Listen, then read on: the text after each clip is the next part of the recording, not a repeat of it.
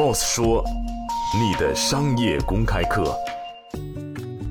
全国人大代表周云杰表示，建议建立智能家电的数据合规治理平台，让我们在享受智慧家庭的高品质生活过程中，能够使数据隐私、个人隐私得到很好的保护。让我们一起来听一听他的分享。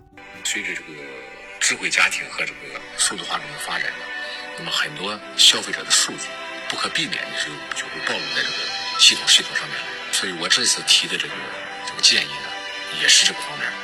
应该建立一个智慧家电，如何呢？能够既在保护消费者隐私前提下，能够更好的被利用，然后呢，就建立相关的一些规范化的一个东西。一开始呢，就是说既能保护消费者隐私，用的是它的被它的数据呢，能够为这个呃提高生活质量所运用。我提了几个方面的一个一个一些思考。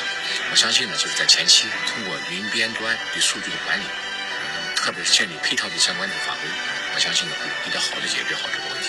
就是在消费者知道自己的数据放在哪里，而且在消费者得到充分认可和授权前提下，才可以使用他的数据。在这个前提下，来使我们的智慧家庭的升级能够得到一个合规前提下进行。